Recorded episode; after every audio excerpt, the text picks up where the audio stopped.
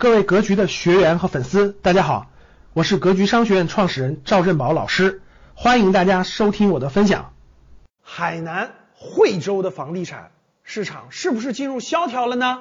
据最新公布的数据啊，海南省国庆期间啊，二零二一年国庆期间七天看房人数和成交数量是往前倒推一年啊，二零二零年的百分之十五左右。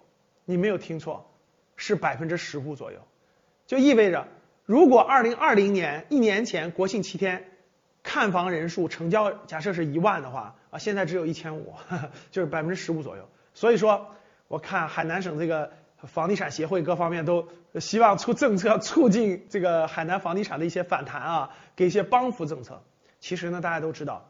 呃，海南曾经也出过一些政策，比如说这个商用房啊、写字楼啊，对吧？不能这个随便这个改成改改成公寓，改成这个商住房这个出售啊，等等各种政策。全国的这种房地产的整体这些政策，其实对大家的预期，就对老百姓购房的这种预期发生了很大的变化，这个是非常非常重要的。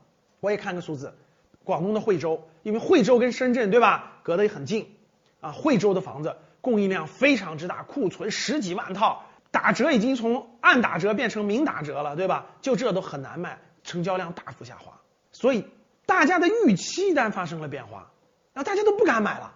这个市场是买涨不买跌。如果我买的时候它不停的涨，不停的涨，不停的涨，那我当然有买的需求了，对吧？如果我买的时候未来都不确定，甚至还下跌，那谁都不敢出手。所以现在也包括苏州、郑州，全国很多城市，其实一手房、二手房。成交量都快速下滑，大家都谨慎了，不敢买了。很多想卖的呢，卖不出去。所以现在全国有二十一个城市都出了限跌令。什么叫限跌令？就是你新房成交价格不能过于低，你过于低我不给你办网签。所以开发商真的是好难呐。当年赚钱的时候无限风光，现在想变现、想回笼资金都无限难。其实各位，很多家庭购买房子现在还是以投资为主的，自住需求其实已经解决了。自住需求是结构性的，有些城市没有解决，绝大部分城市都解决了。但是投资性的，一旦在大家这个预期改变之后，我相信不是一下就能停得下来的。所以，如果你还有投资房地产的需求，我建议收回这个想法。最后说一个案例，我们格局讲正式课的时候，有一个学员他在县城买了一套商铺，以前是九十万买的，现在十五万都卖不出去，你还敢？随便投资房子吗？感谢大家的收听，本期就到这里。